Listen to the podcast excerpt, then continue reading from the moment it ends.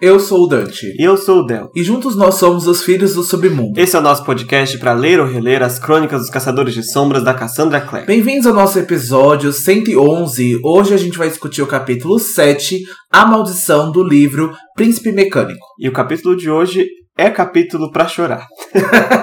Preparem os lencinhos que hoje a gente vai ter drama. A gente vai ter backstory triste de personagem, que é o que a gente gosta quando lê fantasia. Nossa, a gente tá preparado hoje pro drama, pra tristeza, revelação. Esse com certeza é um dos melhores capítulos que a gente leu e que a gente vai discutir nessa temporada, eu arrisco dizer. É, parece que a gente fala isso de todo episódio, mas aquece melhor a cada capítulo conforme ela escreve.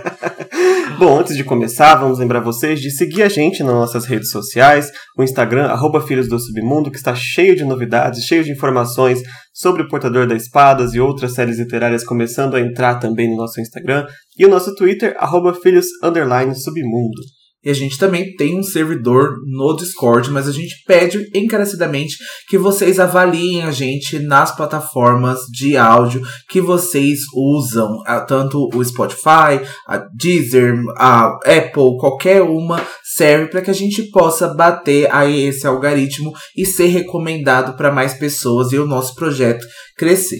Claro, se você apoia o nosso trabalho, apoie também em apoia.se barra Filhos do Submundo.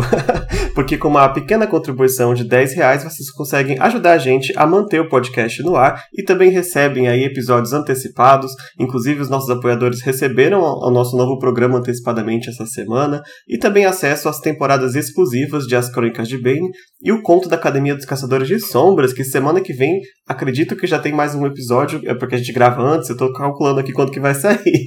Mas o episódio 6, né, da Academia dos Caçadores de Sombras, a gente vai falar sobre os pais, ou na verdade o pai e o tio do Julian, né? É, a gente tá trabalhando bastante, ainda tem a mansão Blackthorn ainda, a gente não interrompeu esse projeto, a gente só tinha dado aí uma pausa para conseguir colocar todos, né, projetos aí em dia, pra gente conseguir estrear o nosso Instagram, pra gente conseguir fazer o acervo mágico, ouçam o acervo mágico, porque se não render, a gente vai cancelar o projeto e a gente vai virar, vai fazer live de NPC no TikTok. milho, milho, mate, dinheiro para o milho. Caçando milho, a Claire. Caçando a Claire. A gente vai fazer isso e vocês não vão ter mais episódios. Mas é isso, confiram o acervo, tá bem legal o primeiro episódio do acervo, que foi sobre bienais e eventos literários e perrengues. e é, é, justamente nele que a gente tem a primeira mensagem de fogo de hoje, né? Que veio lá da Jess. A Jess, ela administra o Boteco Literário, né? Também faz parte da Triberna, então ela também já é frequentadora aí de eventos literários. E a gente perguntou quais, quais perrengues, né, vocês passaram aí nos eventos da vida.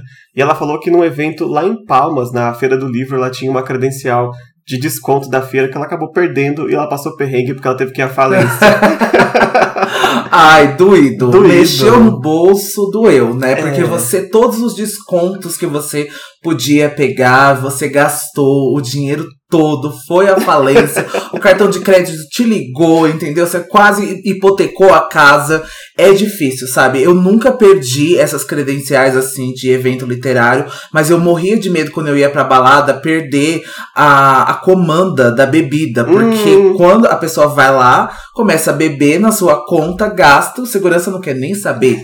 e aí, como que você vai pagar esse BO? Como você vai pagar essa conta? É eu já fui em várias boates que as pessoas perderam o controle ou perderam a comanda e apanharam do segurança. Entendeu? Então, assim, é um medo que a gente sempre tem. Assim como o medo de cair da moto e se ralar. É o medo de perder a comanda. É o medo de perder a comanda. É, e agora também eu tenho um novo medo desbloqueado de perder o, a credencial de desconto da feira do livro. Oh, e também teve uma mensagem lá no nosso Insta, porque a gente começou finalmente a série de vídeos de explicação do tarô dos Caçadores de Sombras, né? Finalmente a gente achou um formato e tempo suficiente para poder fazer esse tipo de vídeo. Finalmente veio aí até a Caroline lá no Insta, falou que ela está no episódio 54 do podcast e há muitos episódios a gente falou desse tarô e só agora saiu, mas saiu. Palmas. Finalmente saiu. Era o brinde de corrente de fé ferro, né? É. Já saiu ferro, saiu espinhos, já tá pra sair já, sei lá o que vem. Veio o portador da espada e agora que saiu. Quase deu Wicked Powers, né, é. gente? Mas acho que veio num formato legal, veio num formato gostoso. A gente tava pensando em fazer um episódio para os apoiadores, né? Falando sobre esse tarô. E ia ser um episódio de duas horas comentando todos eles. Mas agora a gente vai fazer pequenos vídeos, né? De dois a três minutos explicando. Essa semana, né? Essa semana do dia 20 já vai sair outro, né? De dia 20 de setembro de 2023 vai sair outro com a carta do Malcolm, né? Com a carta do Mago. O Del vai fazer esse conteúdo e vamos ver aí o que, que ele vai hablar do Malcolm. Eu tenho muito a falar sobre o Malcolm. Também teve uma mensagem lá no Insta do mmorei94. Hoje eu acertei seu nome. ele sempre chama de MM, eu né? Leio os dois M's do M é. que raiva. E ele perguntou qual é o nosso sentimento a ver o Corrente de Espinhos, que tem uma altura menor do que os outros livros na estante. Olha, ativa o toque de qualquer leitor, né? Isso é realmente muito difícil, a lombar que não combina, um maior do que o outro, um menor, e com certeza é algum errinho, né, um pequeno erro lá na hora da impressão mesmo, na, do corte Pequenos do livro. grandes erros, porque Pequenos eu acho que a altura grandes... do livro não tem como você errar. é, eu acho que é uma produção em massa, é uma produção muito grande, com certeza, mas com certeza deixa a gente ali meio gatilhado com um toque, né, quando a hora a gente vai olhar, porque empilhar também, deixar na estante também faz parte, né, foi isso que eu falei na semana passada sobre o portador da espada, né, ser encapadura é também para ser instagramável pra gente poder filmar e colocar na internet. ah, mas sério, a, a, a, provavelmente vai sair um box no futuro, sabe, de, das últimas horas, e só assim a gente vai ver ele no tamanho correto. É muito triste. E olhe lá. E olhe lá, porque a gente não sabe como tá aí o... Apesar que a Cassie tem muita tem muita venda, né? Até artifícios, tipo, é super popular e saiu. Faria sentido continuar a produção. Ah, mas eu... eles trabalham com coisas comerciais, né? E eu não sei se as últimas horas deu esse retorno comercial que a editora estava esperando, não tenho certeza. É, creio que sim, né? Acho que ainda a Cassandra Clare é claro que a gente está, né, avançado, né, nas séries. É uma série muito longa, né, muito extensa já, que já tem muitos anos, mas Cassandra Clare é muito popular, sabe? Então, só de você dizer instrumentos mortais, as pessoas já sabem uh, o que que é, né, o que que está acontecendo, né? Então, a gente vê é, uma força muito grande, o livro fica sempre em best-seller, o livro fica sempre ali nos primeiros, né, das paradas, então a gente fica aqui, né, atento e na torcida pra gente ver, é, ter um box, né, de as últimas horas aí com as lombadas combinando, né, com essas lombadas que a gente vê aí, tanto em instrumentos mortais quanto peças infernais e Exato. artifícios, né? É, já tem todo mundo. Já tem todo Quem mundo. Quem sabe quando a nossa temporada chegar aí, as últimas horas já tem o box, daqui a uns dois, três anos. Com recados dados, vamos para a sinopse do capítulo de hoje. Will revela a verdade sobre a sua maldição para Magnus em troca de ajuda para uma missão impossível. Charlotte conta o que sabe sobre a família de Will e as circunstâncias de sua chegada ao instituto. Tessa se transforma em Aloysio Starkweather em busca de respostas sobre os pais de Mortimer. E vamos começar a entrar no tom do episódio, né? Porque a gente estava aqui dando risada, mas vou começar com um poema que vai trazer o humor lá para baixo. a citação de, no começo desse capítulo é o poema do Samuel Taylor Coleridge de O Conto do Velho Marinheiro, e diz assim: A maldição de um órfão arrastaria para o inferno um espírito elevado. Mas, ó, pior do que isso é a maldição no olho de um morto. Sete dias, sete noites, essa maldição eu vi, e mesmo assim sobrevivi. É, eu acho que isso tem muito a ver com o capítulo de hoje, com certeza.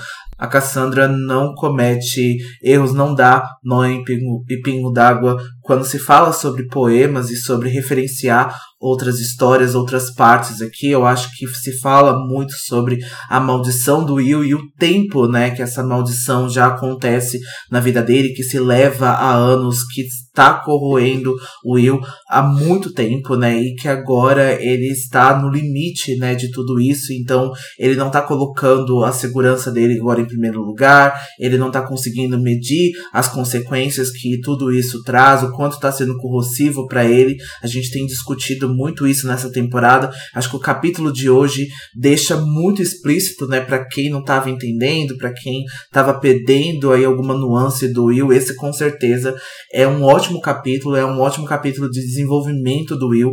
Acho que por mais triste, né, que a história seja, a gente gosta muito de ver ele falando sobre isso, né? A gente sente que tava na hora dele especificar, né, para todo mundo para os leitores, na real, o que estava acontecendo, o que, que isso traz para ele, né? Exato. E aqui a Cassie faz algo que ela faz de forma assim primordial em as últimas horas, que é contar para nós leitores e para talvez um personagem sobre o drama que aquela pessoa tá passando, e a gente vai ver o resto das pessoas sem saber, uhum. sabe? E a gente vê a, a, é, ele vai falar exatamente disso quando ele falar sobre o Jam mais tarde. Mas você saber agora sobre a maldição deixa a gente com mais pena, assim, com mais tristeza de ver ele reagindo às outras pessoas, agora sabendo da verdade, Sim. né? E é algo que a Cassie faz assim maravilhosamente as últimas horas, porque todo mundo lá é uma meio Will assim. Tem é. um segredo que só ele e talvez mais uma pessoa saiba, e a gente vê a pessoa se autodestruindo de várias formas, sem poder falar para os outros o que tá passando, né? É, assim, sem adiantar muito o que, que a gente vai discutir, mas a gente tem uma conversa, né? Duas, dois momentos de conversa muito grande entre o Will e o Magnus. Eu acho que é no segundo momento que ele fala sobre isso, sobre o quanto ele mente, o quanto ele finge esse sentimento. E eu acho que fica aquela sensação de o quanto o Will perdeu, o quanto ele podia ter né, outros momentos, outros laços com as pessoas, mas por conta dessa condição, por conta dessa maldição, o que fez ele perder, né? O que, que tornou o Will nesse momento qual estado ele está agora, tanto mentalmente quanto fisicamente, por conta disso, sabe? Exato. Então é realmente muito triste, mas eu não vou me adiantar porque a gente deixa para discutir isso quando o Will chegar de fato nesse assunto. Exato. Vamos começar então o capítulo, né, com o Will chegando na casa do Magnus, né? A gente viu que ele saiu correndo no final do capítulo passado, ninguém sabia para onde.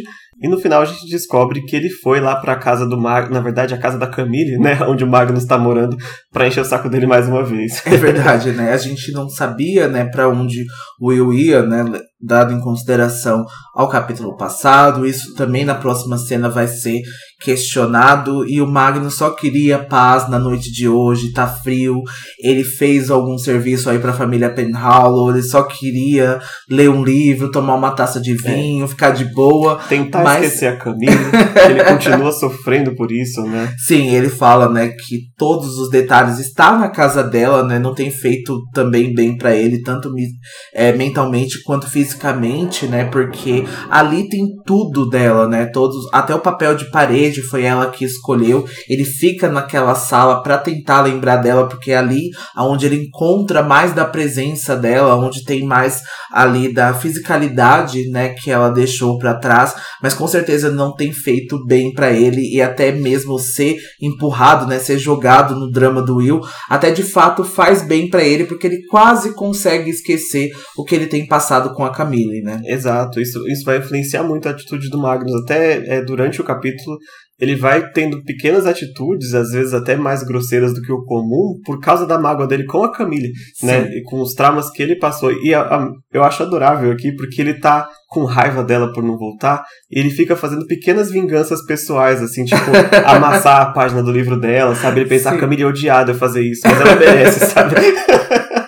muito boa. É pena que, tipo, a gente tá nesse capítulo aqui, claro, o Will é o foco, mas eu realmente gostaria de ver mais do Magnus superando Camille, sabe? Nesse, agora que a gente teve esse gostinho disso. É verdade. e falando em Camille, né, e outro que tem ali enchido o saco do Magnus, tem ficado no pé dele, é o Archer, que é. não gosta que o Magnus esteja ali, mas a, até a agora, né, recebe um pouco das ordens dele. O Magnus falou que não queria ver ninguém hoje, especificamente. Ele vai até tentar barrar a entrada do Will na casa, mas o Will vai entrar de qualquer jeito, vai até ameaçar o Archer, né? E o Archer vai meio pop, assim, dizendo: Eu vou contar tudo pra minha mãe, sabe? Eu vou contar tudo pra minha mestra. mas o Will entra de qualquer jeito, né? É, e o Will vem, assim, mais uma vez ele implora, Magnus, preciso falar com você. e o livro vai contando, né, que o Magnus já tá quase desistindo de esperar pela Camille, ele já tá aqui, sei lá, um, umas 15 dias, 20 dias esperando a Camille voltar, Sim. né? E ela não aparece. E como o Dante falou, especialmente hoje, ele preferia estar fazendo qualquer outra coisa do que estar envolvido no drama de Caçador de Sombras, sabe?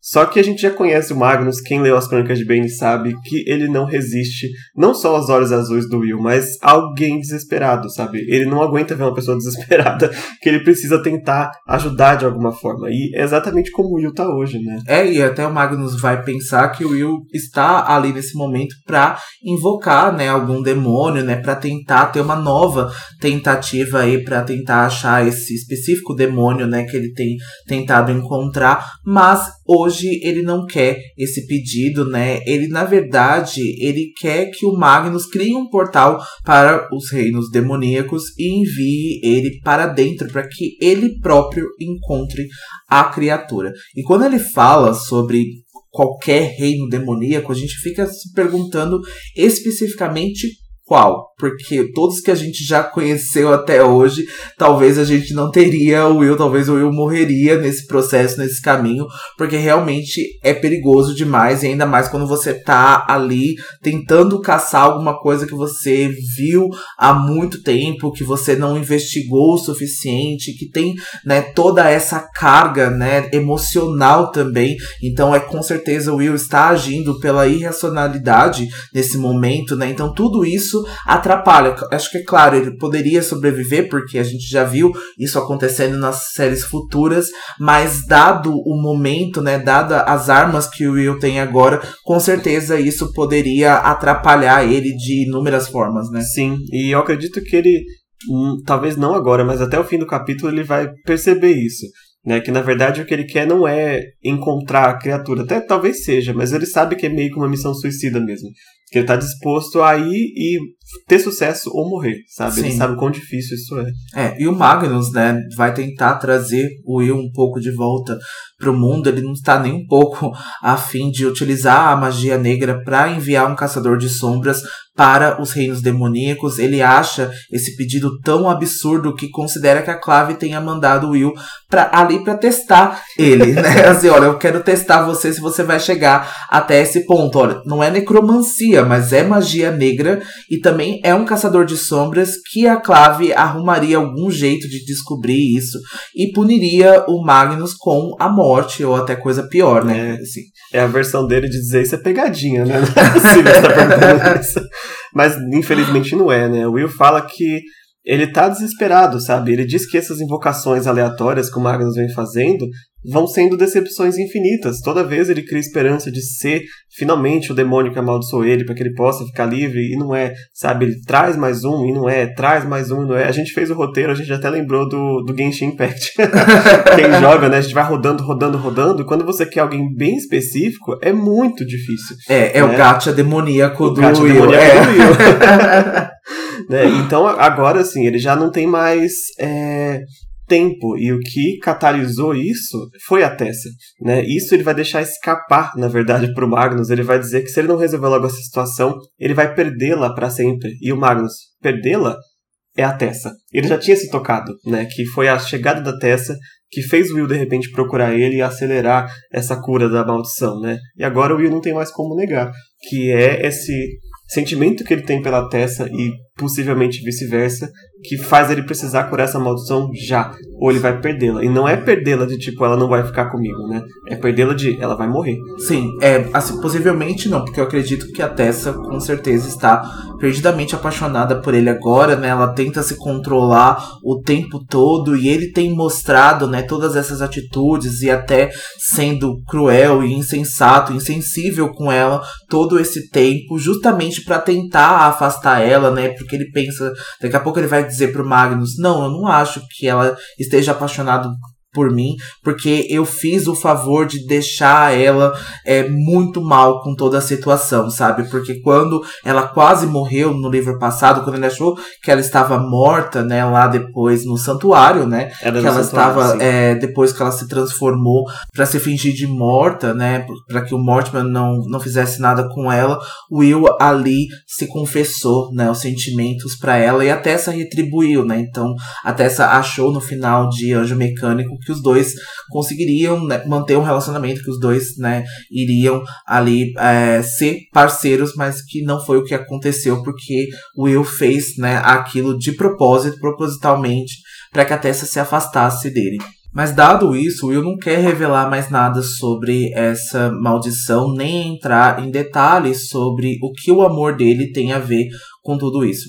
Então o Magnus fica meio que de saco cheio e ele se vê obrigado a recusar educadamente o pedido do Will agora, porque sem informações ele não vai arriscar, né? Ele não vai se arriscar daquele jeito com a clave e arriscar a vida do próprio Will, né? Por poucas informações É, dessa. não vai falar, então tá bom. É, ele fala assim: você não quer me contar sobre a Tessa, você não quer me contar sobre a maldição, você não quer me contar sobre o Jen, sabe? O que, que você tá me dando aqui de informação para que eu entenda isso, que eu possa te ajudar melhor, né? Mas aí depois de um silêncio reflexivo por um momento, o Will vai confessar para o Magnus e a gente vai colocar especificamente a as palavras dele, porque eu acho que fica de melhor entendimento. Vi minha família hoje, minha irmã, vi minha irmã mais nova, Cecily. Sabia que tinha sobrevivido, mas nunca pensei que fosse voltar a vê-los. Eles não podem se aproximar de mim. E o Magnus sentiu que finalmente ele estava tendo algum tipo de progresso. E o livro descreve, né? A gente está do ponto de vista do Magnus, que finalmente ele teve algum progresso com aquele rapaz estranho, irritante, estragado e destruído. Eita! Mas é mentira? Não. Não. Ele quer saber o que, que tem de tão terrível, sabe? O que, que ver a família do Will tem a ver, sabe, com tudo isso. E a Will vai começar a contar que ele é uma pessoa venenosa. Ele é uma pessoa venenosa para qualquer um que o ame. E ele vai contar que quando ele tinha 12 anos de idade, vamos agora para o flashback no passado, quando eu era jovem, é, ele estava explorando a biblioteca do pai dele. E o, o pai dele, né, o Edmund, tinha alguns itens de Caçador de Sombra que ele guardava ainda por motivos certamente nostálgicos, né? Sim. O Edward ele deixou os Caçadores de Sombras não por não gostar, mas para ficar com a Lynette. Né? Então, guardou algumas coisas na biblioteca dele que ele deixou muito mal escondido, na verdade, porque o encontrou uma estela, né, velha, na época ele nem sabia que era uma estela, e também encontrou uma caixa no fundo falso de uma gaveta. E ele fez o que qualquer pessoa, criança ou não, faria. Ele abriu a caixa, né? Ele a caixa tinha os símbolos gravados, e é uma caixa que a gente já viu antes aqui nesse livro, né? O que é triste, né? E de novo, a gente precisa ressaltar a importância, né, do conto é, Edmund, Vampiros e Bolinhos, eu acho que é isso. né? é Edmund. Arundel. Vampiros, Bolinhas e Edmund Arundel. é isso, então a gente precisa né, especificar e ressaltar a importância dessa história pra gente conhecer melhor o Edmund, que gostava de ser um caçador de sombras, então ele manteve tudo isso, mesmo sendo perigoso, né? E agora levando uma vida como um mundano, certamente é nostálgico e emocional pra ele, então por isso que ele guardou, coisa que eu não acho que ele deveria, pelo teor, né, que isso tudo envolve, mas de novo, a gente quase nunca percebe, né, até as crianças irem lá e colocar a mão to- na tomada, sabe? Ir lá achar um objeto que não deveria é, estar nas mãos delas. Então é Sim. uma coisa que com certeza o Edmund vai se arrepender ali depois, né, pelo resto da vida dele. Com certeza. E esse conto realmente é importante. é, Lembrando, né? A gente também tem um episódio sobre ele lá no Apoia-se, mas quem tiver o livro procure também. É, pra gente entender por que ele fez isso. Porque parece uma coisa meio idiota, né? Por que você vai guardar uma caixa Pixies é, em casa, sabe? Você deixou os Caçadores de Sombras. Sim. Mas tem um, tem um sentido. Quando a gente vê pelo que ele estava passando naquela época, ela tem um, uma simbologia muito grande pra ele como caçador de sombras. né? Sim. E como a gente tem comentado até agora, né? O Will era uma criança e toda a criança é curiosa, né? Então ele abre a caixa e logo vai sair uma fumaça, né? E um demônio enorme saiu de dentro, rugindo e sibilando. Então foi que a irmã dele entrou na sala, mas não a Cecily, né? Quem entrou na sala foi a ela, que era a irmã mais velha do Will, carregando uma lâmina serafim. A ela então vai se colocar na frente do Will e vai tentar banir o demônio, né? Ela vai até dizer: "Eu bano você, né? Eu, por minha ordem, eu estou banindo você". De novo, a gente pode até falar que a ela era mais velha, mas ela também não tinha nenhum conhecimento sobre demônios, sobre ser um caçador de sombras, o que que era aquilo ali. Ela tinha algumas informações que daqui a pouquinho a gente vai passar por esse parágrafo e a gente vai entender um pouquinho mais da posição da ela até então, mas era de novo uma criança, né, um pouco mais velha do que o Will e a Cecily e com certeza não tinha esse conhecimento, né, e não conseguiria fazer nada nesse momento. Sim, e agora, é, na verdade, o livro, é, nesse momento, é a primeira vez que ele cita que o Will tem uma irmã mais velha. Né, e aí fica claro porque o Will ficava dizendo no capítulo passado que a irmã dele morreu, mas não morreu, né, porque ele tinha duas. Sim. fica bem mais óbvio agora. E o Magnus, ele sentiu, de certa forma, uma pena, mas também uma admiração pela Ella Herondale, porque é uma criança que claramente não foi criada como caçadora de sombras, né, para criada para combater demônios, mas ela tinha coragem de se armar e entrar na frente do demônio mesmo assim, Sim. mesmo sem o conhecimento, porque não se bane demônios dessa forma, né? Ela tinha isso, deve ter visto em algum livro, em algum lugar, que você podia banir eles com suas palavras, né? Até hoje a gente tem essa cultura aqui, mas neste caso da, da Cassandra Clare aqui não funciona. É, infelizmente não, né? E a gente pode dizer que a Ella Herondale tinha lido, né, alguns livros do Edmund, né, uh, livros então que ela achou numa espécie de sessão proibida, né, então foi até por isso que ela soube o que, que era uma lâmina serafim, né, e para que ela tinha serventia, então foi por isso que ela se armou, né, com esse objeto agora, mas ela realmente foi ter de informações, né, pequenas coisas que ela interpretou ali na cabeça dela de adolescente, porque isso não foi explicado com certeza pelo Edmund, mas com certeza a gente fica admirado, né, pela a coragem dela. E de fato só de curiosidade aqui, né, quando a gente estava lendo a wiki dessa personagem para pesquisar aqui, a Cassandra tinha comentado uma vez que a ela na verdade se chamaria Emma, né, quando ela pensou na irmã do Will, mas na verdade ela já estava começando a pensar em Artifícios das Trevas, que teria a Emma Caster's lá, então para não confundir tantos leitores assim, ela acabou mudando o nome da ela e um traço de personalidade muito forte sobre a ela é que ela é uma Herondale nata, né? Então ela é extremamente sarcástica, ela é extremamente brincalhona também, e ela é extremamente teimosa. Isso o Will vai dizer depois, né, pro Magnus que todos eles compartilham esse senso, então a gente já pode ver isso no Jace, em todos os Herondales que a gente conheceu. Talvez só o James que fuja, né, um pouco aí dessa, dessa emoção, mas a gente vai comentar o porquê que o James não tá, né, nesse ápice Herondale quando a temporada de As Últimas Horas chegar, mas é legal a gente falar que ela era uma irmã mais velha super protetiva. Sim. Ela não era muito carinhosa, você não conseguia ver tanto carinho dela assim, tanta demonstração, mas ela era extremamente protetiva e ela tinha formas diferentes ali de demonstrar, né, esse amor e esse cuidado tanto pelo Will quanto pela Cecília. Sim, na verdade a Cecília até parece um pouco com ela quando a gente passar a conhecer melhor, né, tem essa coisa muito da ela mesmo. E na verdade, é quem acompanha a gente aqui no cast já viu a, um trecho da ela quando a gente falou de uma cena deletada, né? Lá Foi. de Anjo Mecânico. Sim. Que na questão do Will ter medo de patos, etc. Foi, a ela é. também ajudou ele nessa questão. é verdade, foi ela que protegeu ele, né, do pato, daquele né? Do pato, pato demoníaco. Que, daquele pato demoníaco que é. queria atacar eles. Então, assim, seria uma personagem que a gente tem vontade de ver mais, né? É uma personagem Sim. que a gente tem vontade de ver mais. Sim. E o Will vai contando então que ela fez né, esse movimento aí de tentativa de exorcismo, mas claramente não funcionou. O demônio só riu da cara dela, bateu com o rabo nela e derrubou-la no chão.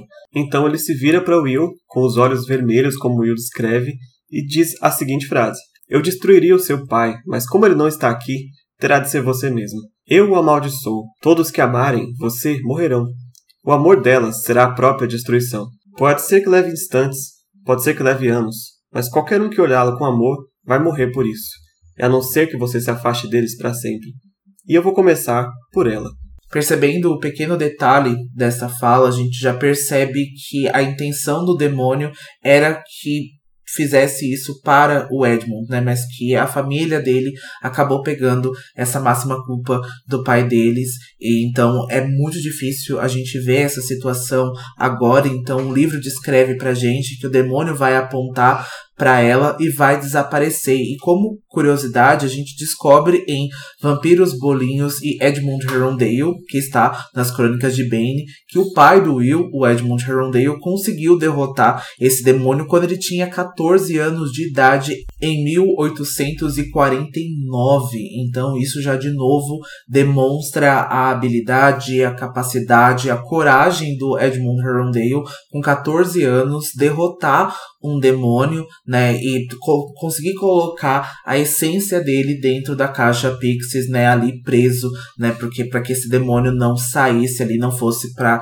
dimensão, né, que ele voltaria e depois conseguisse, né, atravessar de novo para o nosso reino. Exato. Lembrando que um demônio para estar tá na caixa Pixies, assim, não, não precisa.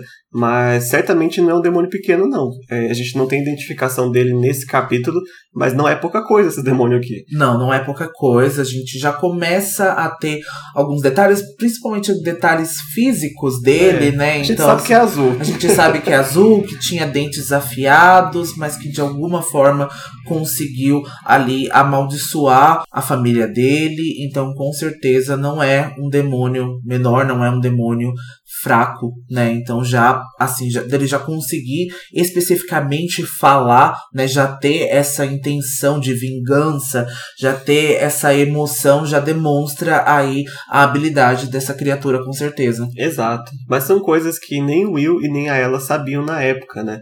Então quando ele vai embora, a ela levanta e aparentemente ela não tinha sido ferida, ela só foi derrubada. Então ela vai e conforta o Will, falando que as palavras do demônio não valiam nada, sabe? Ele só jogou alguma coisa aí, tipo, pra assustar eles e poder fugir. E fica por isso mesmo, né? Então, naquela noite, é, ela admite pro Will, isso que o Dante já comentou, que ela leu uns livros na biblioteca do pai, que ela sabia um pouco sobre o mundo das sombras por causa disso, né? Um conhecimento meio indireto aqui. É, ecoa muito com a Clary no futuro também, né? Sim, a Clary veio sem nada, é mas veio que recebe pelos outros, sabe, a informação, né? É, isso tem muita similaridade com vários personagens, com a Clary, com o Kit, né, também, que soube do mundo das sombras pelo pai dele, né, pelo Johnny Rook, então demonstra, né, essa similaridade é. ali com, com, esses personagens. Como bom protagonista de fantasia. Mas sim, ela conta tudo isso pro Will e ela também conta para ele que a caixa que ele abriu é uma caixa Pixies, né? Mas ela não sabia porque que o pai tinha uma caixa dessa guardada. Só que a ela, ela toma uma decisão é, complicada, eu super compreendo, mas ela toma a decisão de esconder o que aconteceu.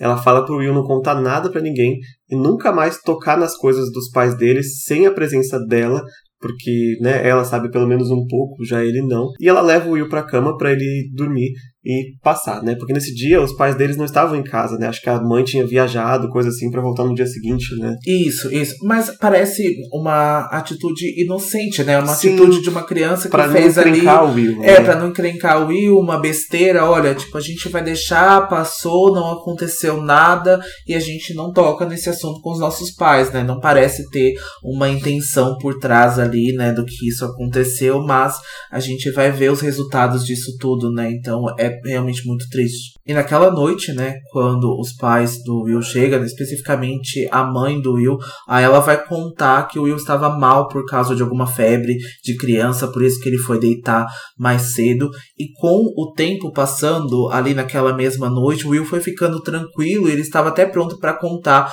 para Cecília o que tinha acontecido, né, no dia seguinte, que eles tinham encontrado um demônio, né, que tinha ameaçado eles, mas que não tinha passado ali de uma aventura mas amanhã trouxe a tempestade. O Will vai acordar com a Linette gritando porque a ela foi encontrada morta na própria cama e a descrição que o livro dá pra gente é que ela estava inchada e verde escura, não parecendo nem mais humana. E aí o Will, né, toma essa percepção muito rápido que a maldição tinha sido real, a promessa do demônio foi cumprida. É, é uma visão traumatizante. Até a descrição do livro pra gente é difícil. Olha que a gente nem conhecia ela até três parágrafos atrás. Sim.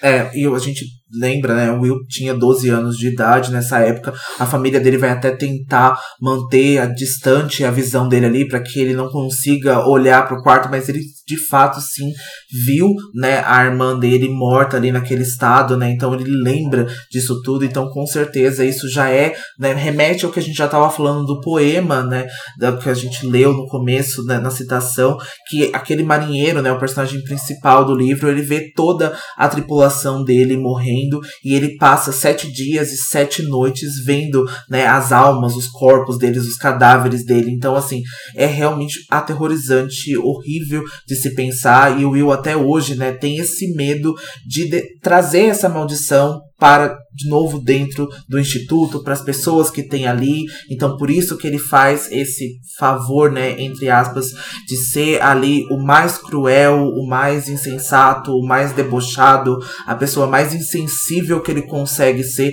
para justamente não trazer perigo para essas pessoas que de fato ele se importa com elas. Então, principalmente com a Charlotte, né, que foi ali a primeira a recepcioná-lo, né, quando ele chegou no instituto. Então ele criou, logo depois ele conheceu o Jen, que é o parabatai dele, e é muito bonito a gente ver daqui a pouco o Will comentando esse sentimento que ele tem com o Jen, e ele vai usar uma palavra que eu acho que detalha muito do porquê que ele ainda deixa o Jen se aproximar dele com certas condições, né, também, até Sim. certo ponto. Sim, mas nesse ponto da história, né, no passado, ele percebendo que a maldição é real, ele faz, já começa a afastar as pessoas da própria vida. Sim. E por isso ele foge de casa.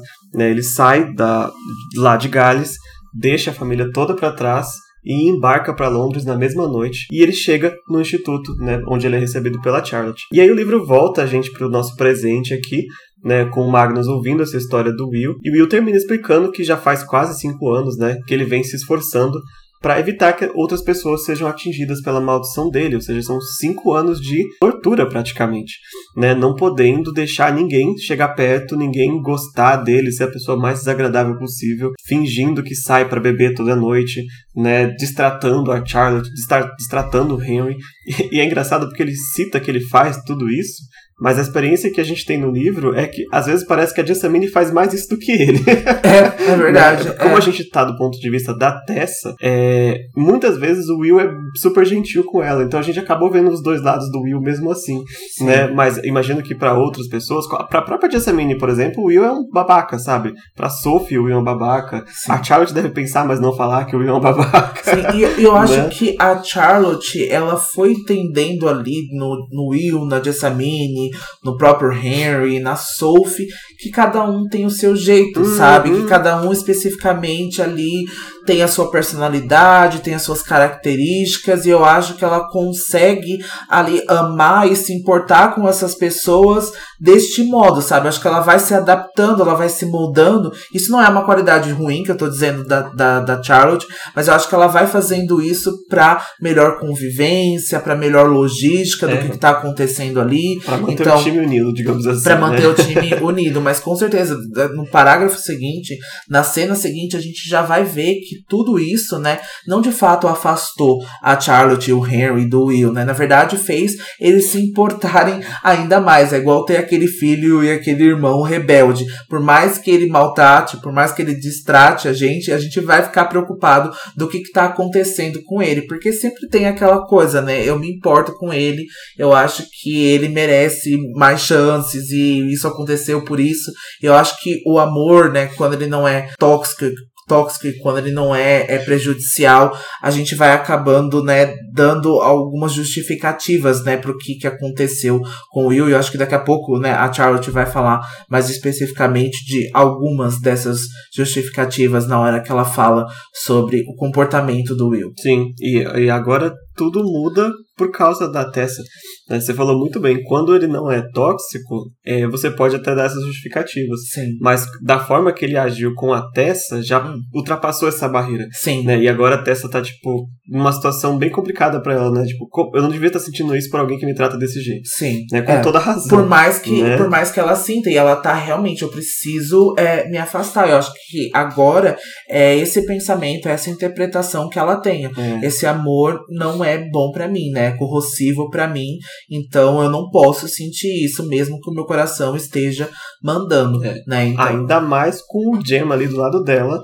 Sim. Aparentemente, né, oferecendo uma coisa muito mais saudável. Sim. Né? Aparentemente, é. porque a gente ainda vai trabalhar mais no Jam no final desse livro. Sim, né? e eu, eu gosto muito, né? Assim, eu, depois a gente vai comentar melhor isso quando a última cena né, do livro chegar. Mas eu gosto muito de uma atitude que a Tessa toma quando ela vai né, é, realizar ali uma atitude, ela pensa no Jen especificamente em alguma coisa e eu gosto muito como que o livro descreveu e demonstra, né, toda essa história, toda essa jornada que os dois vêm tendo nesse livro. Sim, e a Cass escreve assim magistralmente como por melhor que o Jen pareça ser, pareça ser, a, toda vez que a, a Tessa interage com o Will, a gente entende por que, que ela ainda sente alguma coisa. Sim. Sabe? É uma coisa muito complicada ali. É. Mas falando nela, é disso que o Magnus vai falar agora, né? Agora a Tessa entrou na história, então bagunçou todo o seu plano de ser um babaca com todo mundo, né? É, exatamente, né? Porque o Magnus percebe aí o grande problema, porque a Tessa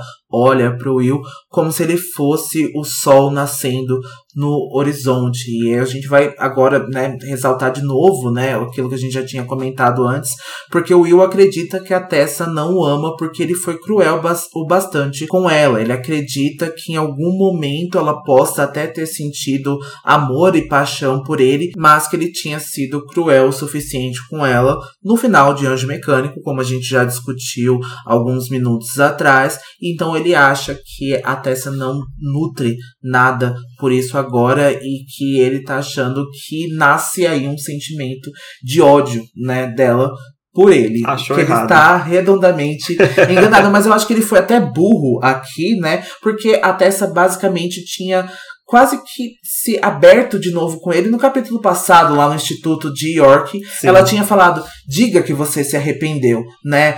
Fale isso pra mim. Isso já que para mim já tá dizendo com todas as palavras que ela gostaria que ele tivesse pelo menos se arrependido e ela de forma nenhuma distratou ele ou odiou ele. E de fato, quando a gente sabe que a Tessa odeia uma pessoa, de fato a gente entende muito como ela odeia e como ela demonstra isso, né? Sim. Então, eu acho ele não tem como saber. Tá fazendo parte um pouco da, do processo de pensamento do Will, porque eu acho que isso também, junto com mais umas duas ou três questões, são coisas que ele diz pro Magnus com a esperança de que fosse verdade, mas não é. É o mesmo Ótimo. caso de pular para dentro do portal e resgatar o demônio, sabe? Eu acho que ele tá dizendo isso. Eu acho sim, eu acho que ela me odeia, sabe? Sim, eu tenho tentando se convencer. É. ele faz isso várias é. vezes nesse capítulo, é muito bom. E aí que o Magnus pergunta sobre o Jam, né? Como o Jam entra nessa história, né? ele já sabe da relação dos dois, que é muito próxima.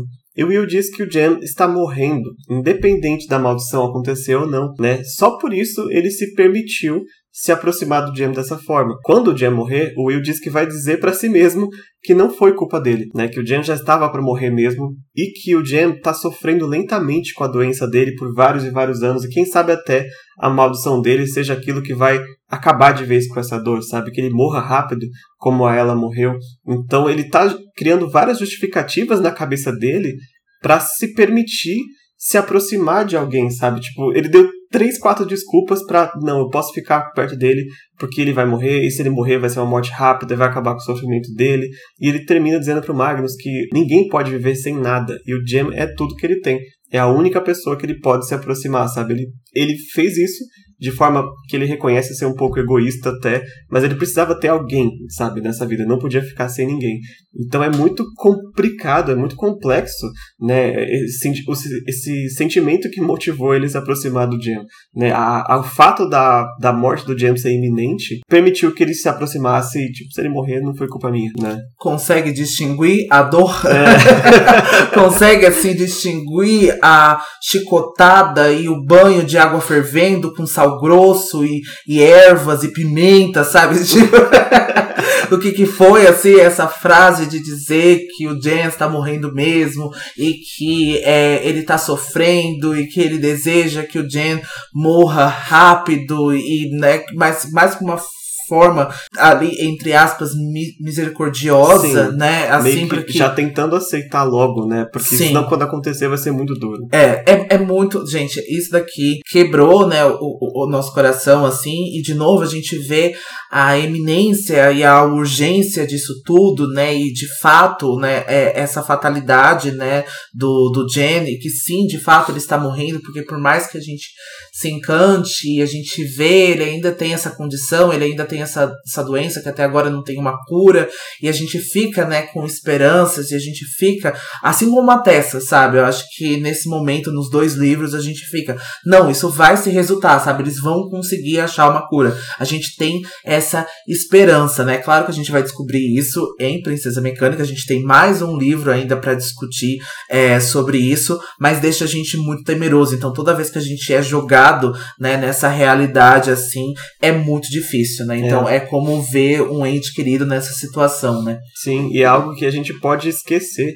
Durante esse livro é uma coisa que é poucas vezes lembrada, como foi no Anjo Mecânico. É. Daí agora o Will vem lembrar pra gente, tipo, ele tá morrendo, sabe? Não, não esqueça, pro leitor, é, não esqueça. E o pior é que tudo isso é intencional. Sim. Depois a gente vai discutir melhor tudo isso, mas a Cassandra, a Cassandra tem um plano né, exato assim na cabeça dela, o porquê que não vem sendo discutido. Não é, ela não esqueceu Exato. essa condição, né? Exato. Funciona muito é. como a Cecily funcionou, né? A aparição da Cecily é, é exatamente isso, é um lembrete. O Will tava ali, sabe, lidando com isso, lidando com isso, fingindo para as pessoas, sofrendo, mas a Cecília aparecer na frente dele é um lembrete assim vivo de que alguém pode morrer, sabe? A Cecily é da família, é a ela, sabe? Então isso despertou uhum. tudo no Will de uma vez. É verdade, né? é verdade. E com isso, os segredos né? E aí que o Magnus vai questionar também essa questão, né? Por que você não falou isso nem pro Jem, sabe? Já que você se permitiu se aproximar dele. Sim, pro Magnus, o Will deveria ter contado a verdade pro Jen, porque o Magnus resume que ele teria aceitado por ser para a batalha do Will e mesmo assim reconhecendo, né, e conhecendo os riscos. E o Will não quer, né, e não queria sobrecarregar o amigo com essa informação, porque isso teria sido mais um sofrimento para ele, né, assistir as pessoas se afastando dele e sabendo da verdade. É exatamente isso que eu falei no começo do episódio, né? O, ele não quer que o James sofra o que nós leitores vamos sofrer a partir de agora, Sim. sabendo a verdade, vendo ele propositalmente se afastando dos outros. O é. Jamie ia ficar muito triste de ver ele afastando a Tessa, afastando a Jessamine, afastando a Charlotte, de propósito. Apesar que ele desconfia, né? Mas ele não sabe. É, ele desconfia. Eu acho que, de novo, ele vai muito naquela percepção. Ai, é o jeito dele e o Jen enxerga muito a bondade no Will e consegue reconhecer tudo isso e consegue, né, uh, em certas maneiras ignorar e não levar tanto em consideração quando o Will é cruel e quando ele é maldoso uhum. com essa uhum. situação. Mas, de novo, é a percepção e é o jeito, a característica do Jen, né? É. Então nem todo mundo é assim, mas com certeza teria feito mais mal para ele do que bem, com certeza. É, e, e pior que o o Will ele, ele esconde tanto, mas o Jem é, já percebe que o Will é uma pessoa muito melhor do que ele aparenta ser. A Tessa percebe isso logo também. Sim. E aqui mais pra frente, a Jessamine também vai citar, não que o Will é bondoso, mas que o Will tá fingindo o tempo todo. Ela também percebe que o Will não é assim porque por, sabe, por ser, sabe? É, é, é, inerte dele, né? A bondade dele é muito grande, então é difícil de esconder. Né? É, e a gente, e a gente vê, né, é pelas atitudes, porque ele fala uma coisa e ele demonstra outra completamente diferente. Eu é. acho que é claro que a gente tem que ter um equilíbrio e eu acho que viver com uma pessoa como o Will, para muitas pessoas não tem como funcionar, né? Mas a gente vê aqui as atitudes boas que ele toma, o heroísmo que ele tem, né? A, a preocupação, por exemplo, com a Charlotte. Ele não se contenta enquanto a Charlotte não estiver bem, enquanto ela não estiver administrando o instituto, que é o que ela faz de melhor, sabe? Uma das coisas que ela faz de melhor, mas a gente vê tudo isso, né? Que ele não tá inerte. E falando, né, sobre a Charlotte, o Will conta, né, pro Magnus se ele contasse tudo isso, né, pro Henry, pra Charlotte, que todas as vezes que ele maltratou eles era mentira e que ele não vaga as noites de Londres bebendo, eles não se afastariam mais dele e talvez fossem afetados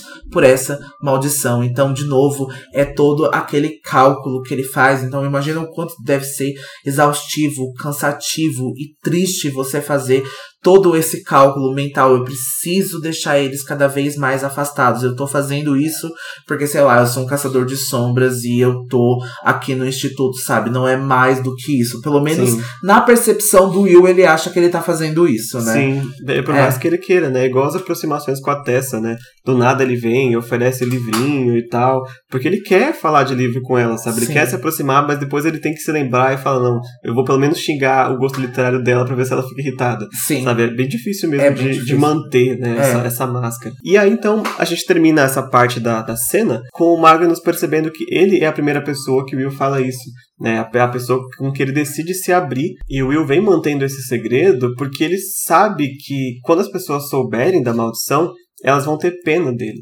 E por ter pena, elas vão se afeiçoar, e por se afeiçoar, elas podem acabar amando exatamente o que acontece com os leitores.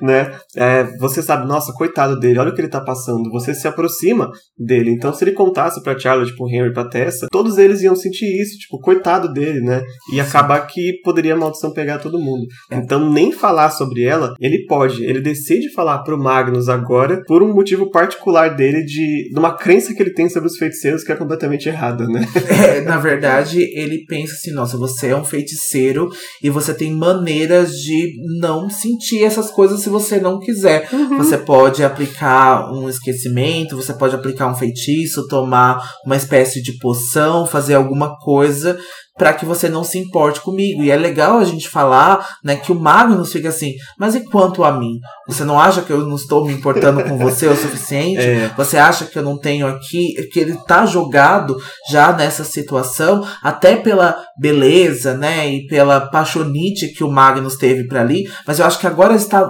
muito mais substancial. Eu acho que agora já ultrapassou de ser só um crushzinho, sabe? De ser, nossa, esse cara é muito bonito, sabe? Não. Porque eu acho que vai superou além ali. além, com Super, superou, com certeza. É. E é muito legal a gente falar que esse é o começo, né, dessa amizade e desse relacionamento que o Magnus e o Will vão ter que vai se estender aí ao longo dos anos. E é muito, muito bonito, assim, é uma das melhores amizades, né, que a gente já pode adicionar aqui, falar um pouco de spoiler para vocês, que vai acontecer e é muito bonito ver como que isso se estende, é. né? E a gente vai ver isso é, ao longo aí das crônicas. É, mas ela começa num tom bem difícil, eu acho. Começa. Porque a gente vai ver ela se solidificar mesmo em As Crônicas de Bane, né? É. Aqui, ele, o Will tem umas impressões sobre o, a feitiçaria do Magnus que são claramente por falta de conhecimento. Sim. E o Magnus também tem impressões sobre os Caçadores de Sombras que ele não conhecia por não ter tanto contato. Então acho que é, esse é o primeiro contato mesmo, né?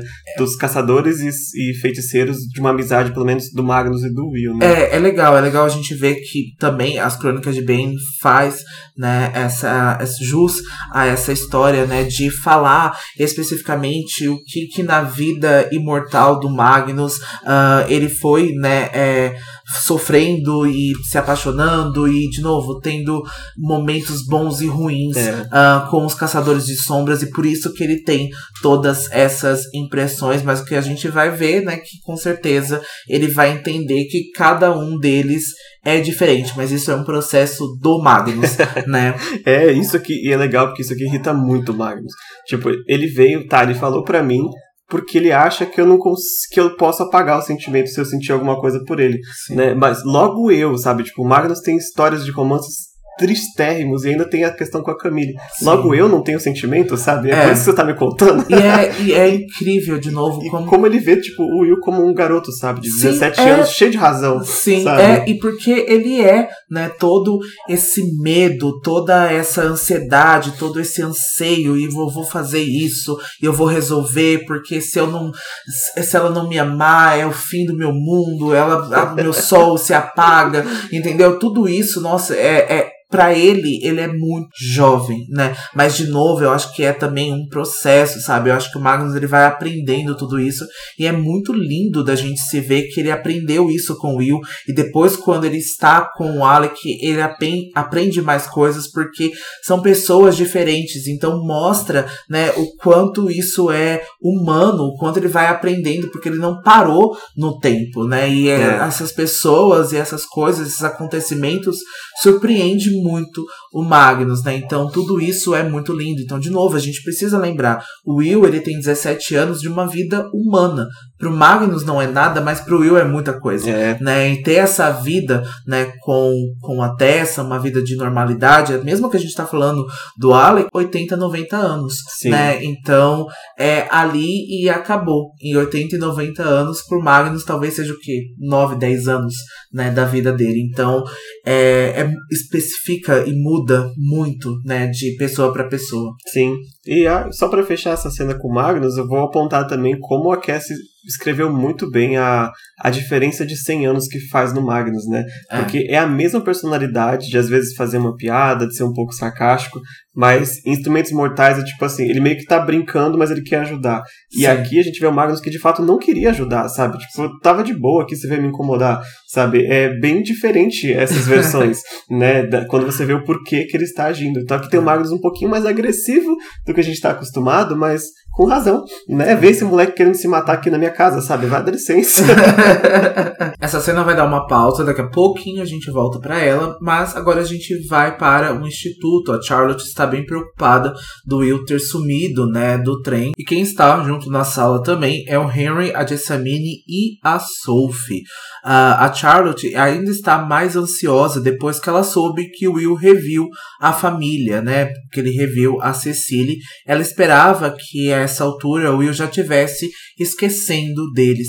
E a Jessamine vai interromper a Charlotte por um momento para dizer que ninguém se esquece da família. E a gente vai ver aqui que a Jessamine aparentemente está recuperada e ela está dedicando o tempo perdido ao estudo de pintura, de bordado. Ela falou assim que ela estava muito tempo sem estudar em ser uma dama, agora ela está recuperando esse tempo. é, é uma frasezinha a gente colocou porque parece que ela não, é, não dá em nada, né? Mas também fala um pouco da Jessamine, né? Sim. Eu não esqueci minha família, isso é uma coisa que se esqueça. E ela também diz bem irritada é, pra Charlotte também. E, a Charlotte até se corrige, né? Sim. Tipo, não, não é, não é isso que eu quis dizer, foi o que você disse. é, concordo, mas ela esperava que o Will, pelo menos, passasse a viver sem a lembrança constante da família, né? Não é esquecer, mas é não ficar pensando toda hora nela, talvez, né? Como um peso, né, sobre si mesmo. A Jessamine não entende por que, que o Will parece tão preocupado com a família, já que ele deixou todo mundo pra trás, né? E aí vem a Tessa para defender o Will, porque ela viu o rosto do Will quando ele olhou para Cecília, sabe? Não tinha uma preocupação ali. Então, se ele deixou a família para trás, certamente teve algum motivo que a Jessamine só não entende, né? Que eles não entendem ainda por quê. Mas aí a Jessamine continua pisando nessa tecla de que o Will certamente deve estar tá fingindo essa preocupação, porque ele está fingindo o tempo todo, né? Como a gente comentou mais cedo. Ela tem essa, essa, essa um pouco de raiva do Will, talvez, pela forma como ele trata todo mundo, mas também como ele trata ela, né? Ela não, não aceita esse disparate do Will.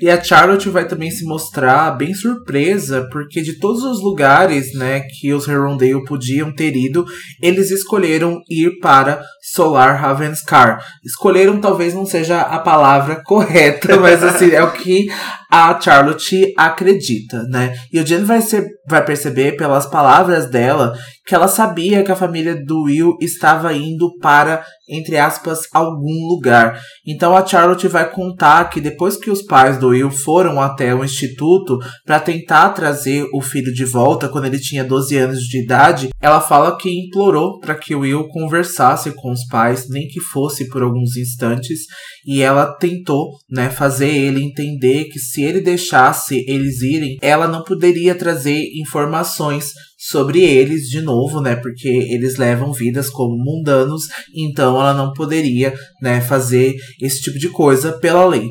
E o Will vai apenas pedir para que ela prometesse contar para ele caso eles morressem. Era a única informação que ele gostaria que a Charlotte que fizesse para ele, né, se caso isso acontecesse. Então, isso já demonstra aí de novo, deixa a Charlotte muito assustada, né, quando o Will fala isso, porque ele tem 12 anos de idade, ele chegou no, no instituto do nada, né, querendo ser caçador de sombras. Então isso deixou com certeza ela muito preocupada, mas foi um pedido que ela levou sim em consideração e ela respeitou a decisão do Will. Sim, ela ficou realmente surpresa, né? Que coisa para se pedir, mas sim. ela respeitou, ele parecia de novo, parecia tão desesperado por essa informação em especial que, né, ela acabou fazendo algo que em tese é contra a lei, porque porque se eles viraram mundanos, sabe, acabou. Não tem que se envolver, não tem que conversar, não tem que. Esquece, morreu, né, a pessoa. Mas ela decide contratar, então, um, um velho conhecido nosso já, que é o Ragnar Fell, né? que era o alto feiticeiro de Londres na época, ainda é, se eu não me engano, para que ele encontrasse informações sobre a família do Will, né, ficasse de olho, para caso de fato eles morressem, ela pudesse avisar o Will, né, senão como que ela ia adivinhar, né? E foi o que aconteceu, o Ragnar vigiou a família Harrowdale por alguns anos, por três, na verdade, mas no quarto ano, o Ragnar informa para Charlotte que o Edmund perdeu a própria casa no jogo e eles foram forçados a se mudar. E depois disso, o Ragnar perdeu completamente a, a, os Herondale de vista. Então, ela, a Charlotte sabia que os Herondale estavam indo para algum lugar porque ela sabia que eles se mudaram por ter perdido a casa. Mas é. ela nunca imaginou que seria logo no Solar Ravenscar, né? É um fato interessante, né, aqui da gente falar, né, especificamente sobre o Edmund. A gente já tem algumas informações e alguns detalhes, né, de novo por Vampiros, Bolinhos e Edmund Herondale. A gente vê que o Edmund, ele é, uh, na época que a gente conhece ele como Caçador de Sombras, ele é muito boêmio, ele é, é festeiro, ele frequenta é. várias casas de jogos, ele frequenta apostas. Na verdade, né? ele é o que o Will finge ser agora, né? Exato, exato. É o que ele, o Will finge ser, mas na verdade ele era. E antes dele se apaixonar pela Ninette, ele não acreditava que ele se apaixonaria, que ele se casaria, né? Que ele não viveria uma vida diferente, né? Daquela que ele tinha antigamente, mas que isso não passou conforme o tempo e eu posso dizer que até piorou nesse caso, porque o Edmund ele não tinha quase que o estímulo de ser um caçador de sombras, ele já não tinha mais daquela vida, então talvez a, as apostas e os jogos seria algo que ele ainda mantinha, né? De novo, por uma, uma coisa que ele já conhecia antigamente. É muito difícil a gente falar sobre isso, porque depois, posteriormente, a gente tem muito poucos detalhes, né? Sobre a vida posterior, né? Então a continuidade aí da jornada da vida do Edmund, mas a gente pode presumir algumas coisas que sim, ele sentia muita falta e foi por isso, né, que ele acabou sim. até perdendo, né, a casa deles e porque a gente precisa lembrar que a Linette tinha muita grana, né? A Linette Sim. tem muita grana. É, acho né? que agora tinha mesmo. Tinha, é, é verdade, porque acho que acabou com, a, com as contas dela, né? E também a gente tem que levar em conta que eles perderam a filha mais velha também, né? Algo uhum. que deixou ele muito afetado. Então, de fato, eu acho que a, o conto do, do Edmund, principalmente o final, deixa muito claro que é literalmente, assim, fisicamente doloroso para ele deixar os caçadores de sombras. Uhum. Mesmo assim, ele opta fazer esse sacrifício para viver o amor dele. Sim. E é algo que fica a reflexão naquele conto e também aqui de como a clave força as pessoas a tomarem essas atitudes. Né? Ele é. precisou escolher a, entre duas coisas que ele amava, sabe? Ele não. Eu não sei se ele se arrepende de não ter essa, esse, essa informação. Eu acredito que não, né? Porque Sim. ele teve os filhos e tal. Mas de fato foi custoso, né? Foi bem custoso para ele e acabou refletindo no futuro, inclusive agora. Né? É, com certeza cobraria alguma coisa e a gente, né, pode falar aqui, a gente pode é, dar esse detalhe que, uh, que no mesmo dia que ele perdeu a ela, ele também perdeu o Will. O Will foi embora, né? Sim. E ele ficou extremamente entristecido, né? Ele ficou realmente aí o que, que a gente pode dizer, uma espécie de uma depressão, né? Então, pelos filhos, e isso com certeza piorou o caso deles. Sim, sim, provavelmente sim. Mas então, depois desses quatro anos, a gente fica, a gente, no caso a Charlotte, fica sem nenhuma informação dos Herondale, né? Ela só apenas sabe que eles perderam a casa e se mudaram. E ela não contou nada disso pro Will, né? Porque ela fez essa promessa para ele que ela apenas contaria caso eles morressem e ela não quis aumentar o sofrimento dele, dizendo que os pais perderam a casa e que, no fato, ela tinha esperança que ele estivesse começando a esquecer deles. Mas o Jen sabe que Will nunca esqueceu da família e a Charlotte se arrepende de ter concordado com essa promessa né, no passado e foi uma contravenção da lei. Mas se o Will quisesse saber dessa informação, ele conseguiria ela, de fato, é porque ele não foi procurar mesmo. Sim, já que ela tomou essa posição, né? Se ela não tivesse aceitado a promessa, ele ia buscar outra pessoa que aceitasse, né? Então ela decidiu tomar. E aí a gente tem uma frase, é, se eu não me engano, acho que é da própria Charlotte, que ela diz que nada disso faz o menor sentido. Por que a família de Will estaria morando em uma casa que pertencia a Mortimer? Em Yorkshire, dentro de todos os lugares. Não foi para lá que achei que esse caminho fosse levar. Buscamos Mortimer e encontramos o Shade. Procuramos novamente e achamos a família de Will. Ele fica nos cercando como aquele Ouroboros amaldiçoado que o simboliza. Deu a volta completa. Eu achei super simbólico ela falando disso. Mas é verdade, né? Foi buscando Mortimer, eles acabaram voltando para os moradores do instituto, né? Chegando no Will. Sim. E agora para onde vai? E de fato não chegando em nenhum lugar, né? É. Teoricamente para é, para especificamente para essa questão do Mortimer, né? Então ele continua jogando com eles e como a Jessamine vai lembrar daqui a pouquinho, falta nove dias, né, para que esse prazo se acabe, né? Então, de novo, eles correm com essa urgência e agora essas pistas não deram em nada por enquanto, né? Sim. né? Então, o Jen sugere que a Charlotte envie o Ragnar Fell novamente para investigar a família do Will. E a Charlotte, né, vai fazer isso logo ali depois ela vai mandar alguma carta, alguma comunicação comunicação para ele, porque se o Mortimer está ligado a eles por qualquer motivo, pode ser que o Ragnar descubra alguma coisa. E a Tessa, então, tem outra percepção, que o Mortimer fez um pedido de reparação, como a gente falou para vocês no capítulo passado, com 28, 22 anos de idade, desculpa, mas que agora ele deveria ter 75 anos, mas que ele não parece porque ele tá ali na aparência dele na casa dos 40 anos de idade, 40 e poucos anos de idade. Os produtos de Equiti do Norte. e a Charlotte então revela que existem maneiras, né, que mundanos com magia negra possa estender a própria vida. Inclusive, o próprio livro branco pode ser capaz de coisas assim, e é por esse motivo que a sua posse é proibida tanto para mundanos quanto para feiticeiros. Sim, aqui é legal que estabelece que você não precisa ser um feiticeiro para realizar um ato mágico, né, é. performar um ritual ou coisa assim. O Mortimer, se foi isso que ele fez, ele conseguiria né, é que o, a Charlotte não levou em consideração que o Mortimer não está em posse do livro, né? Ele não ficou. É exatamente por isso que ele fez o pedido de reparação. é. Então talvez não tenha sido o livro branco, mas é uma pergunta que eu já posso adiantar que a gente não tem resposta. Não sabemos como ele estendeu a própria vida, só sabemos que ele fez e é porque Deus é a Cassandra Clare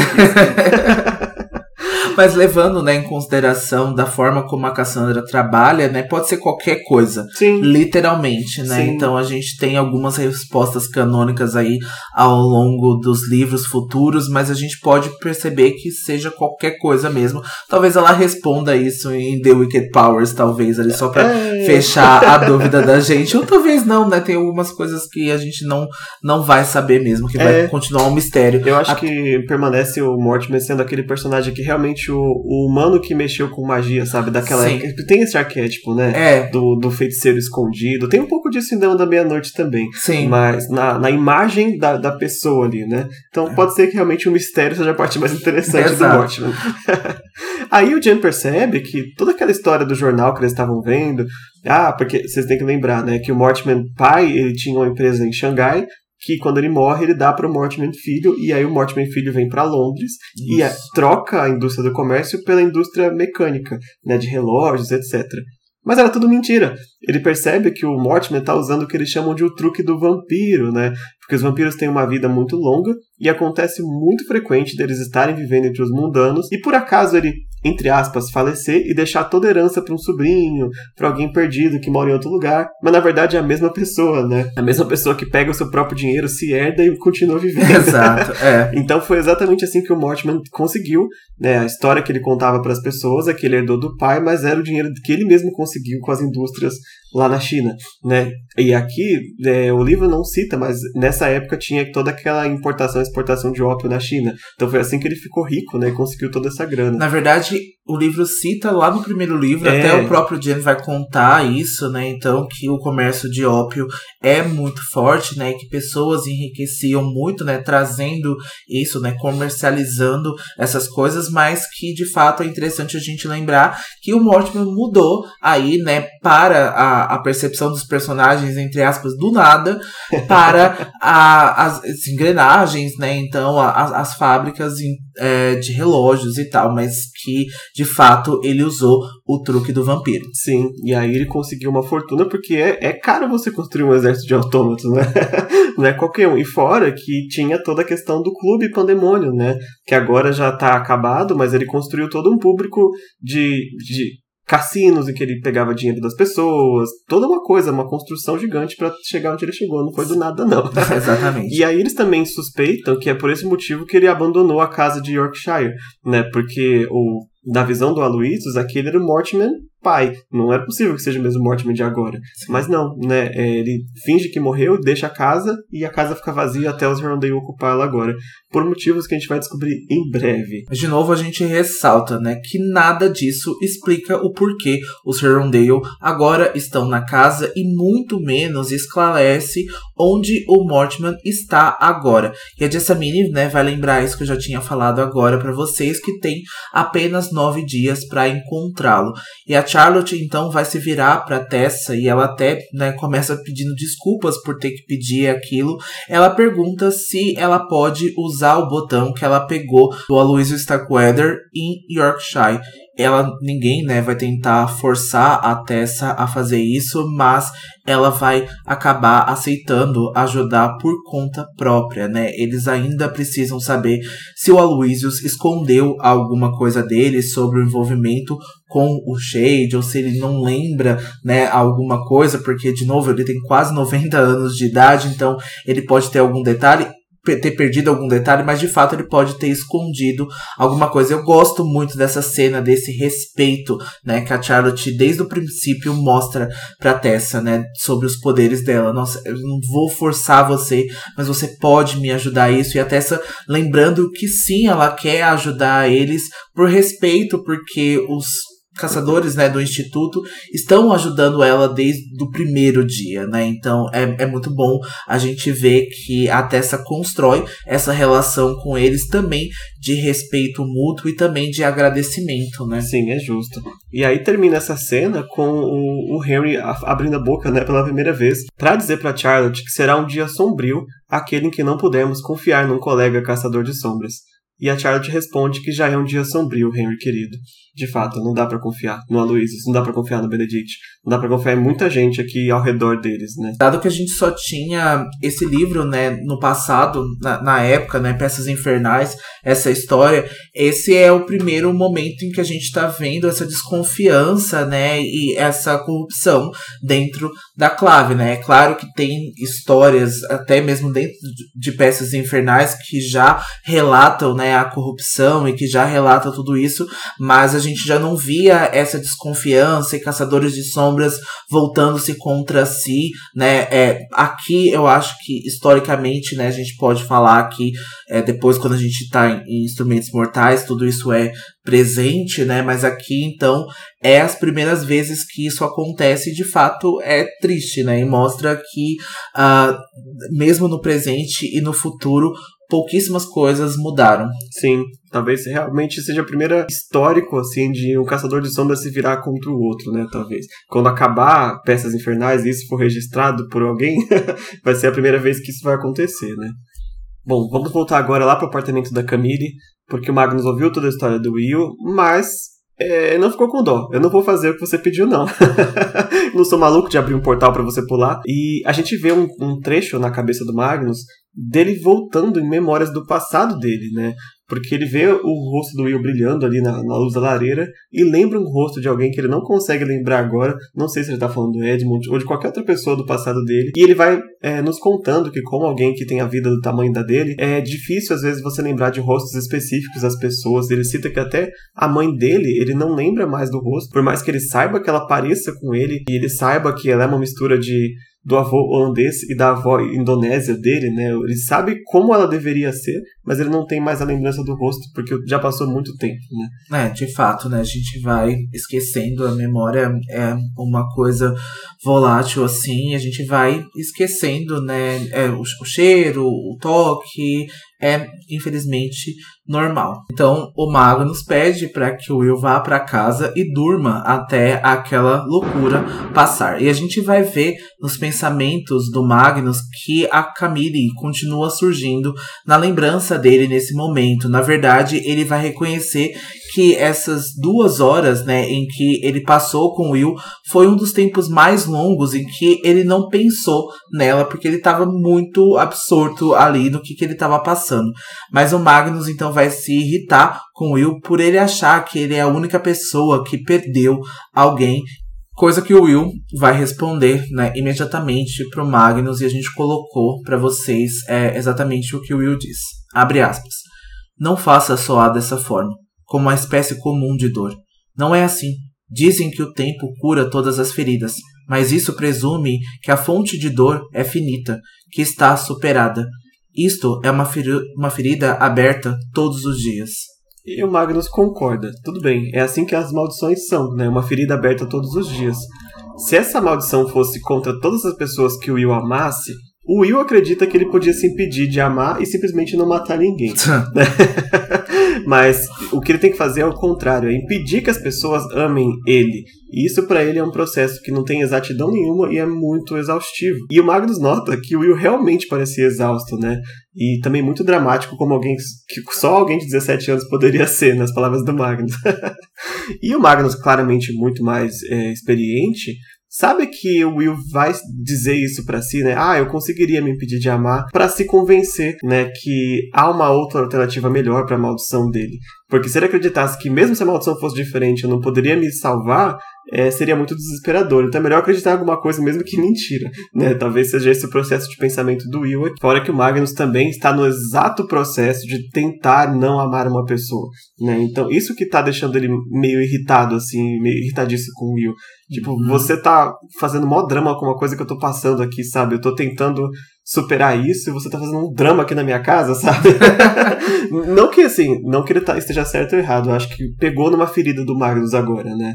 Ah, com certeza, né? Acho que isso é um exemplo, né? E aí você fica nesse clubinho de coração partido é. da solidão, assim, eu acho que não faz muito bem, né? Tipo, você é super jovem, você quer se jogar no fogo por causa disso, sabe? E eu tô aqui tentando superar, tô na, literalmente na casa dela, sabe? Sim, é, é difícil, né? E a gente vai ver que Will, né, precisa fingir ser uma pessoa que não é todos os dias, amargo, vil e cruel. E Will também ouviu esse temperamento, né, é, amargo que está no sangue dos Herondale, que a gente vai comentar agora de novo, que a gente já tinha falado para vocês, que a Ellie era assim e a Cecily também.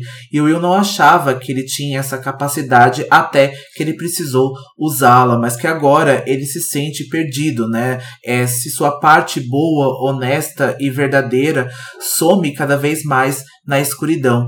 E se ele colocar esse lado longe o suficiente, será que ainda seria verdade? E ele vai se fazer uma pergunta muito parecida com o que a Tessa também faz, né? Se ninguém se importar com ele, será que ele realmente existe, né? Ela também faz esse questionamento que ninguém se importa com ela, né? No começo do livro, lá na casa das irmãs sombrias, e se de fato ela existe, se o poder dela só é o fato que ela existe, se ela mudando de identidade, ela sempre faz esses questionamentos e isso é parecido, né? Semelhante com o que o Will se questiona, se pergunta agora. Sim, ele, ele vive num mundo que, em tese, ninguém pode amar ele, ou seja, ninguém pode se importar com ele, né? Então ele realmente importa para alguma coisa, né? Ele tá numa, numa coisa bem, é, bem triste, né? Bem depressiva, na verdade, por causa desse questionamento. Mas faz sentido pelo que ele tá passando. E ele diz que o Magnus faria uma caridade para ele se o enviasse, então, aos reinos demoníacos, para que ele possa colocar literalmente a mão no fogo, sabe? Colocar a mão ali e encontrar esse demônio de uma vez, porque ele não tem mais nada a perder. Né? A, a vida dele já não valia mais nada sem com essa maldição, então ele precisava jogar a última cartada. E o Magnus diz assim, sem qualquer frieza na voz, ele tá sendo bem sincero, que é fácil dizer aquilo quando você tem 17 anos. O Will tá apaixonado e ele acha que o mundo se resume a isso, sabe? Que se ele não conseguir resolver essa, essa situação amorosa, acabou, né? Acabou tudo, não tem mais futuro, não tem mais esperança, não tem por que tá aqui. E ele lembra o Will que ele é um caçador de sombras, sabe? O mundo é muito maior do que esse relacionamento que ele tá querendo evitar ou querendo ter com a Tessa. Ele tem uma causa a servir, ele tem várias outras coisas que é, ele tem que estar vivo, a presença dele é necessária. E a vida do Will não é nem dele para ser jogada fora. Ele tem uma, uma, uma, aliança, né? Na verdade, com o Raziel. Tem coisas que ele tem que fazer que ele não pode simplesmente pegar e jogar no lixo só porque ele tá de coração partido. Ele foi bem. Não foi frio, né? Mas acho que ele foi bem direto. Pra, tipo, um tapa na cara do Will, sabe? Acorda, sabe? Você não vai se, se numa missão suicida aqui por causa disso. Tem muito mais que você pode fazer. É, eu acho que de fato isso é uma percepção, né, é, do Magnus em que a vida é, é muito mais do que uh, uma paixão, do que um amor e que ele precisa, né, é, se tranquilizar a respeito disso, mas eu não acho que o Will esteja totalmente, redondamente enganado e errado com isso, porque de fato, se ele não importar para ninguém além dele mesmo, o que que ele é? Sabe? Por que, que ele está vivendo? Para quem ele defende? Defender só a clave, defender só a causa é muito abstrato, sabe? É uma coisa muito grande. Ah, eu tô defendendo um mundo de demônios, de energia demoníaca, mas a clave é um, uma porra, uma merda, sabe? Quando eu morro, minha, minhas cinzas vão para a cidade do silêncio, eu ainda sirvo lá de, de proteção mágica, de barreira, não tenho um descanso normal, sabe? É só isso, eu sou só uma arma. Então eu sou só um, uma coisa que foi é, colocada em mim, que foi escolhida pelo meu sangue, sabe? Então eu não acho que ele está correto assim. Eu acho que existe muito mais da vida e que o Will sim precisa ver além disso tudo, né? Além dessa camada que a gente tem quando a gente tem 17 anos e a gente é extremamente fatalista e qualquer coisa é o fim do mundo pra gente, mas que é uma decisão que o Edmund tomou, mesmo trazendo consequências consequências, mesmo trazendo malefícios para ele agora, a vida dele com a Linette é muito melhor do que a vida dele como caçador de sombras se ele não pudesse ter ela agora, porque os caçadores de sombras não aceitaram ela. Essa é a frase mais Herondale que eu já ouvi, mas realmente faz muito sentido.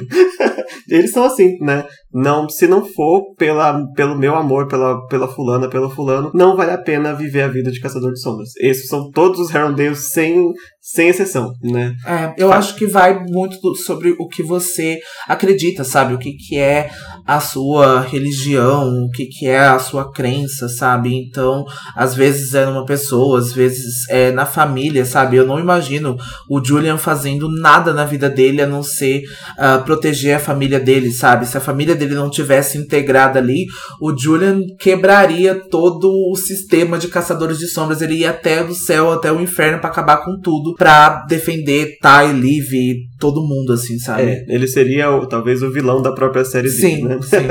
mas, é, mas eu acho que o Will precisava também desse tapa da realidade do Magnus. Porque é super compreensível, né? Com a dor que ele vem sentindo, de vir essa neblina que, tipo, não tem mais saída, né? Mas ele não leva em consideração aqui o Jam e o Mortimer, que tá ameaçando todo mundo, inclusive a própria família dele. Uhum. Então, se ele morre agora, não tem ninguém, né? Sim. Sim tem pessoas, mas ele não vai estar tá aqui para ajudar. E é. ele acaba perdendo a, a linha da razão nesse sentido, né? Então, precisava de uma, um chacoalhão, assim, olha, acorda, moleque.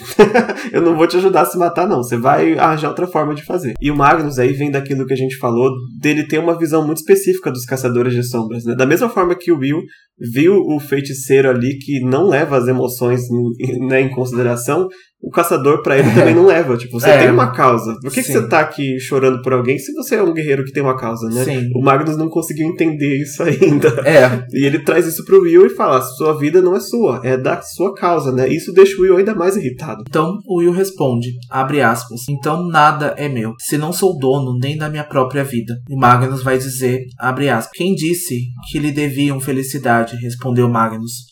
O livro vai descrever para nós que o Magnus vai ver a sua casa de infância e a mãe dele se afastando dele com os olhos assustados em suas memórias. Ele também vai lembrar do pai que era o padrasto dele, né, que não era o pai de sangue, ali temendo, né, de alguma forma sentindo raiva dele por motivos que a gente já falou também em As Crônicas de Bane. Sim, aqui o Magnus, com todas as dores dele, tá é, se exalta por causa disso, né? Tipo, eu já, já sofri muita coisa, sabe? E esse menino tá aqui. Ele meio que é, dá uma diminuída na, na, no sentimento do Will. Pro Will é muito grande, né? Mas pro uhum. Magnus é um, um, uma dorzinha no meio de 50 que ele já teve em tanto tempo de vida, né? De novo, Por isso parece que ele tá diminuindo, né? É, de novo, eu acho que isso é relacionável para cada pessoa, né? É. A superação, a gente.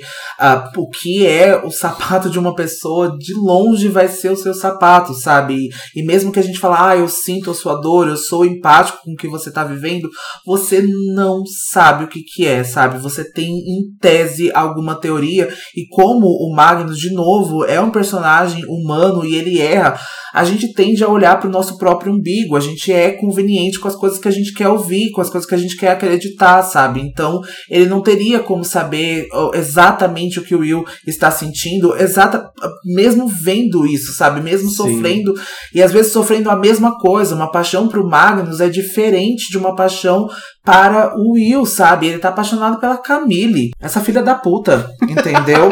o Will tá apaixonado pela Tessa, o anjo, entendeu? é diferente, amor, não é a mesma coisa, não. E o Magnus continua, né, aqui dando segmento com essa frase, né? Quem disse que lhe deviam felicidade e as coisas que devemos aos outros? Então, Will responde, abre aspas, já dei tudo que tenho, já obtiveram bastante de mim. E se é isso que você tem me a dizer, então o mesmo vale para você, feiticeiro. Will cuspiu a última palavra como se fosse uma maldição, o Magnus vai se arrepender da própria dureza, mas já é tarde. Will vai sair da casa batendo a porta. Essa cena é super complicada.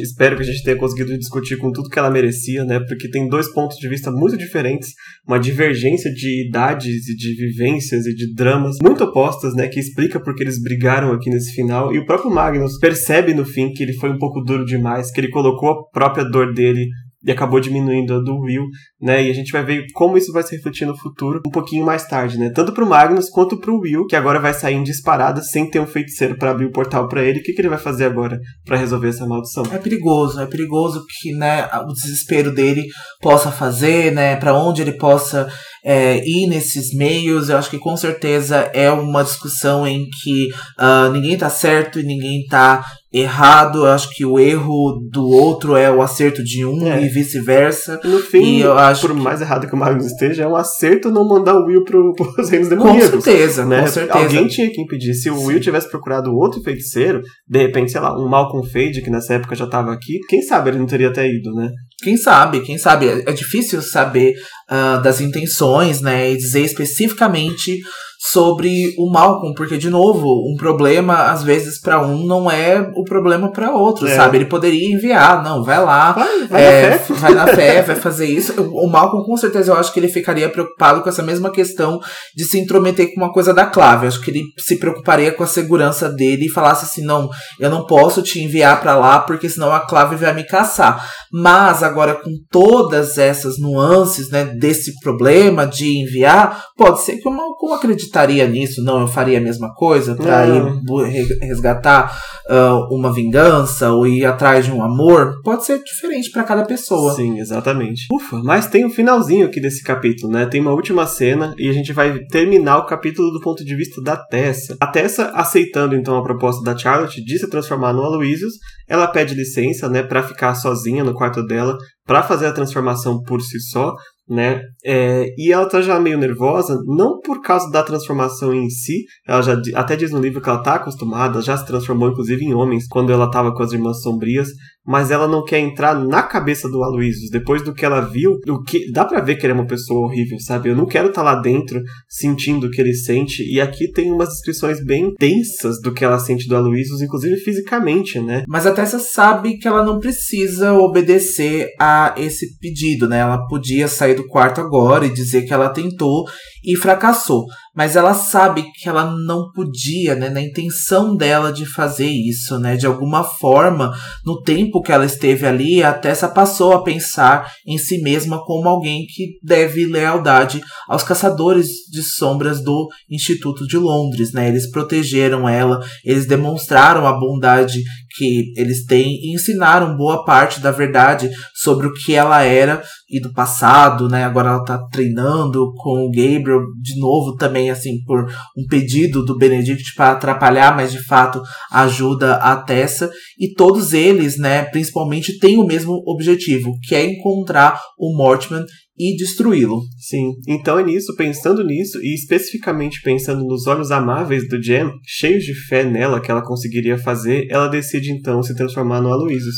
É a cena que o Dante tinha referenciado um pouco mais cedo. É, é exatamente isso, né? Que ela agora vai como um porto seguro pensar no Jen e que ele ali daria, né, essa força, esse suporte para ela nesse momento difícil, porque de novo a gente precisa lembrar o quanto isso traz más memórias para ela, o quanto isso é, é, horrível e ela sempre tá relembrando das irmãs sombrias, não é um lugar muito legal para ela, mas isso ajuda ela a passar por isso. Sim, é, às vezes a gente tem que lembrar, né? Ela tá aqui com os caçadores do Instituto faz menos de dois meses e ela passou uns quatro com as irmãs sombrias, muito mais tempo com elas do que com os caçadores. Sim. E olha o tanto de coisa que ela já viveu aqui, né? É. Então tem muito trauma ainda perdido ali. Então a Tessa fecha os olhos, pressiona o botão na mão, começa a se concentrar, como a gente já viu ela fazer algumas vezes, né?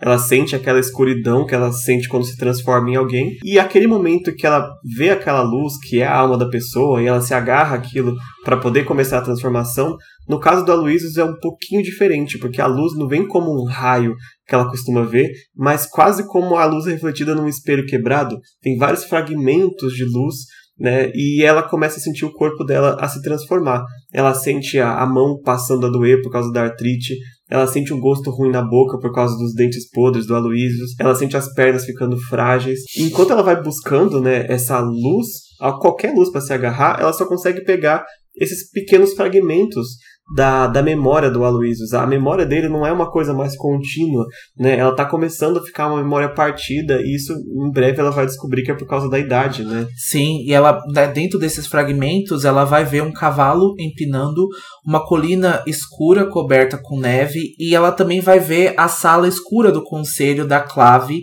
e ela acaba percebendo e descrevendo pra gente uma lápide, uma lápide rachada. E a Tessa vai lutar para encontrar e capturar uma única imagem e ela vai achar uma lembrança do Starkweather dançando em um baile com uma mulher, mas ela não é importante para ela né, nesse contexto, então ela vai descartar essa lembrança e ela vai encontrar agora outra. E ela vai ver uma cabana nas sombras entre uma colina e outra, mas eu acho que aqui a gente precisa né, avisar vocês que não estão lendo que nada nessa cena tá solto. Sim. Todas essas memórias, todas essas coisas, toda a descrição que a Cassandra colocou aqui, nada disso tá solto. É claro que isso vai ser trabalhado nesse e no próximo livro, mas nada disso tá solto aqui Sim. por acaso, né? Tudo que ela vê do Starkweather tem uma importância, se não para a personalidade dele, para o futuro da série também. Mas essa memória última que ela agarrou aqui é a de fato que ela queria encontrar, que é a memória da, do John Shade, né, que o Starkweather tinha. E ela, né, ela está se vendo no corpo do Starkweather, então ela vê que ele está num bosque, escondido nos arbustos, observando a cabana, que seria a casa do Shade, e ela vê o Shade saindo, né, o pai do Mortimer, saindo da cabana com um garotinho na, segurando as mãos de um menininho. E ela descreve o Shade como um sujeito alto, de ombros largos, cabelos negros e pele verde como um lagarto. E esse menininho era um menininho mundano comum, que né, a gente sabe agora que é o Axel Mortimer criança. A Tessa sabia que aquele cara era o Shade porque o Starkweather sabia. Ou seja, o, o Aloysio já foi naquela casa sabendo o que queria encontrar, né, o feiticeiro John Shade. E depois que os dois saem, ele, o, ele vê saindo da casa também várias criaturas mecânicas, vários autômatos certamente diferentes do que o que a Tessa conhece agora, né, já foi quase 100 anos antes, mas eram autômatos, eram criaturas mecânicas que estavam vestindo roupinhas e tudo, sabe? Quase como não como um exército, não como uma coisa militar, mas uma coisa como se fosse criados, sabe? Como se fossem servos, né? Sim, e a gente já vê isso também no livro passado, né? A gente viu que eles usavam uma espécie de roupa parecida, né? Então, todos eles usavam um casaco, usavam alguma coisa. É. Aqui a gente vai ser descrito que alguns deles usavam macacões de trabalho, já outros estavam vestidos de pura musselina. E os autômatos, eles vão começar a juntar as mãos agora e vão começar a dançar. E é uma cena bem bizarra, porque eles estão dançando uma espécie de música campestre, né? E a criança, o Mortimer, vai rir, né? E aí a gente vai é, passar aqui a falar o que o John Shade falou pro Mortimer nesse momento, abre aspas. Observe bem, meu filho, pois um dia governarei um reino mecânico formado por essas criaturas e você será o príncipe. Anne se inclinou para fora da janela, chamando John e o filho para dentro. Ela temia que Axel ficasse assustado, mas ele não estava. John coloca ele no chão. Ele não está assustado, Anne. Meu príncipe mecânico. Uh, eu tô só meio no DiCaprio assim. Ela falou o nome do livro. Sim, eu amo, eu amo quando faz o nome assim. É, é incrível. Bom, aqui não precisa nada para comentar, né? Já descobrimos quem é o príncipe mecânico desse, desse livro, né? Aquele é. que tá para herdar o exército de autômatos do pai. Que herdou é. muito bem herdado, né? Tá botando muito Exato. E também uma dúvida, né? E uma. A gente falou disso na discussão do episódio passado, que talvez a Anne não soubesse, né, dos, dos autômatos, que ela não tivesse conhecimento, mas de fato ela sabia, ela estava a par de tudo, ela concordava com o John, mesmo ela falando depois ao contrário, mesmo a história tendo se perdido, né, depois desses anos, mas de fato ela sabia, né, e ela talvez era a rainha dos autômatos, se a gente for pensar que o John era o rei. Sim, e exatamente isso que o Starkweather viu, então a gente entende como ele tinha essa convicção é, precisa de que o Shade e a Anne eram culpados. Então quando o Mortimer vem pedir reparações, não, é meus pais morreram de forma. Eles eram inocentes, a minha mãe era inocente. Não era. O, o, o Aloysius acabou vendo exatamente o Mortimer lá pra fora, o Mortimer, o pai do Mortimer lá pra fora, e falar: eu vou governar o mundo com um exército de criaturas mecânicas. Melhor do que isso não podia ter prova, né? não justificando o comportamento do Luiz, é óbvio. Mas, né, o que ele acabou de ver e o que a gente acabou de ver, não tem como dizer o contrário. Sim. Não tinha como dizer que ele interpretou errado, né? É, exatamente. E a gente vê, né, a Tessa que quando o Starkweather vê essa cena, o coração dele se enche de ódio. E é um ódio tão forte que a Tessa até dá uma despertada da, da memória, sabe? Ela até acaba saindo. E ela percebe então que o Aloysio está ficando senil e que as memórias não estão conseguindo se manter, sabe? Que elas ficam pulando meio que aleatoriamente. Então o próprio Aloysio também tá com essa dificuldade. Por mais que ele tenha dito que não, eu lembro muito bem das coisas, ele não tá tão bem assim. Então a Tessa acaba pulando para outra memória, né? Ela tenta puxar outras memórias do Shade, mas ela só acabou trazendo a memória seguinte que o Aloysius tinha do Shade, que era mais marcante, que era quando ele tinha matado os dois. Então ela vê o cômodo é, arrasado, ela vê várias criaturas mecânicas destruídas e vê o corpo dos pais do Mortimer no chão, é, ensanguentados, da forma que o Aloysius tinha descrito mesmo.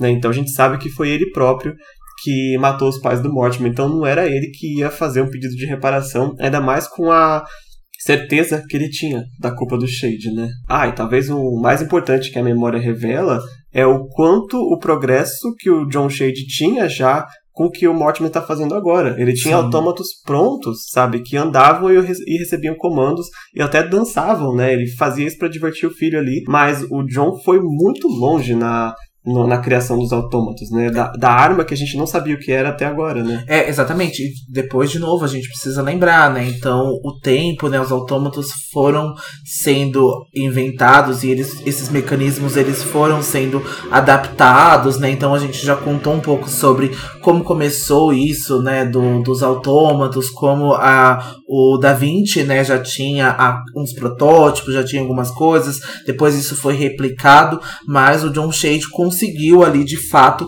muita coisa, basicamente 100 anos atrás, sabe? Então, e o Mortman só deu seguimento e acabou melhorando em tese, né? Porque a gente acha isso um horror, o trabalho do pai dele, né? Sim, talvez aperfeiçoando. E a grande diferença é que o John Shade, com as informações que a gente tem, era um feiticeiro altamente competente, que tinha uma esposa feiticeira também possivelmente competente e o livro branco nas mãos para fazer tudo isso. Uhum. E o uhum. Mortimer não tinha nada disso, era um mundano comum, sem poderes mágicos como pai, o pai tinha. Então, imagina por isso que ele levou tanto tempo para conseguir fazer o que o pai dele tinha feito antes. É, e ainda assim ele não conseguiu fazer. De certa forma me deixa muito surpreso. Eu já falei isso um, várias vezes que o Mortimer ele é um dos vilões assim mais surpreendentes porque de novo a gente precisa o tempo todo ressaltar ele é um humano, sabe? Ele só estendeu a vida, mas tem conhecimento e, e né, um trabalho todo envolto disso,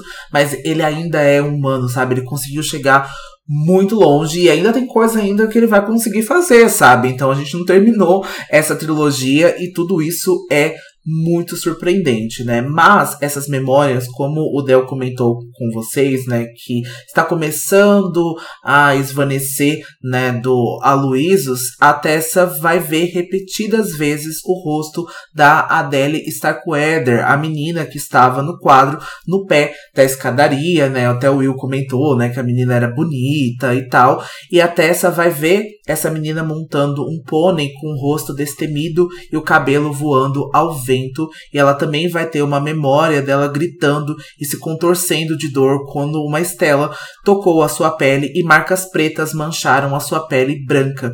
E por último, a Tessa vai ver o próprio rosto quando apareceu no Instituto de York e sentiu uma onda de choque vinda do Starkweather tão forte que a transformação agora se desfez de fato. Né? Sim, a ver a Tessa deixou o Aloysius mais emocionado até do que o ódio que ele sentiu pelo John Shade. Sim. Você vê o tamanho do, da emoção que ele sentiu quando viu a Tessa, né? E até é. então, mesmo na cabeça dele, a Tessa não conseguiu entender o porquê, né? E por que, que essas memórias estão voltando.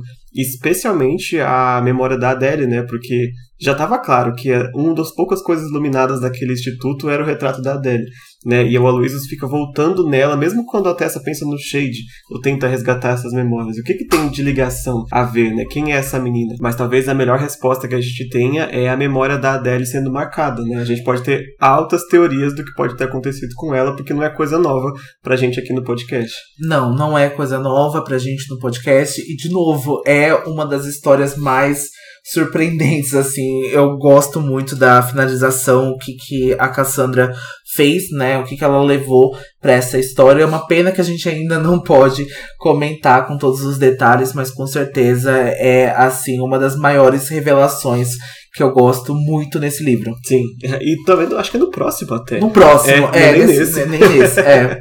então, enfim, né, a transformação acaba, a gente é descrito no livro que a gente ouve o botão caindo no chão, né, que ela estava segurando, e a Tessa precisa se recompor, ela se agarra na penteadeira ali no espelho, porque foi uma experiência bem ruim se transformar no Aloysius. Então ela se levanta, ela abre a janela para poder respirar um pouco de ar puro, se dá para chamar o ar de Londres de ar puro. e ela vê, né, da janela dela o portão do instituto, né, com o lema que a gente já conhece, e ela sentindo o peso, né, falando ainda mais alto do Somos Pós-Sombras, ficando tão próxima da morte como ela fica quando se transforma, né. Só que ela olha para baixo, pro jardim, e ela vê uma forma se movendo, uma forma branca. Quando ela para para prestar atenção o que que é, ela vê simplesmente um rosto contorcido, mas reconhecível, da senhora Dark. E a falecida voltou? e a gente vai ver que a Tessa vai engasgar e ela recua para longe, né, do alcance visual do que ela acha que é a senhora Dark. Ela fica tonta e ela vai se agarrar na janela novamente. Quando ela vai olhar para baixo, ela não vai ver mais ninguém e não tinha nada lá embaixo, né? Apenas fragmentos da imaginação da Tessa e ela sentiu que deveria controlar os próprios delírios ou acabaria tão louca quanto o velho Starkweather e a Tessa fecha a janela e o capítulo se encerra, né? A gente acabou a discussão do capítulo de hoje. Que capítulo pequeno, né? Já não bastava todas as revelações do Will, a Tessa dá uma. A Tessa, a Cassie dá uma bombada ainda com as revelações da Louisa Starkweather. E será que a Tessa viu a Senhora Dark ou não? Ou a mente dela tá começando a ficar fragmentada ainda como resquício da transformação da Louisa, né? Ela tá começando a ver coisas do próprio passado? Vamos descobrir só nos próximos episódios.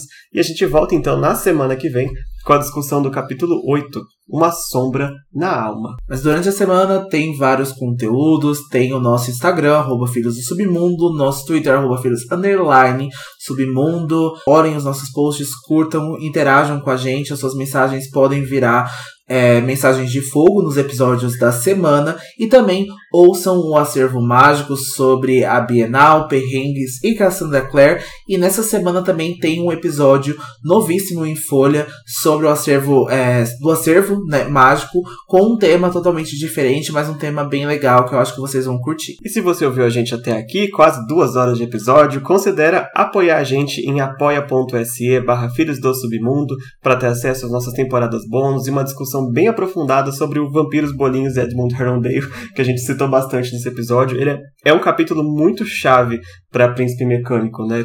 Porque o Edmund faz parte do que está acontecendo aqui e também o herdeiro da meia-noite que trabalha a relação do Will e do Magnus já no futuro, né, de Príncipe Mecânico. Também vale muito a pena conferir.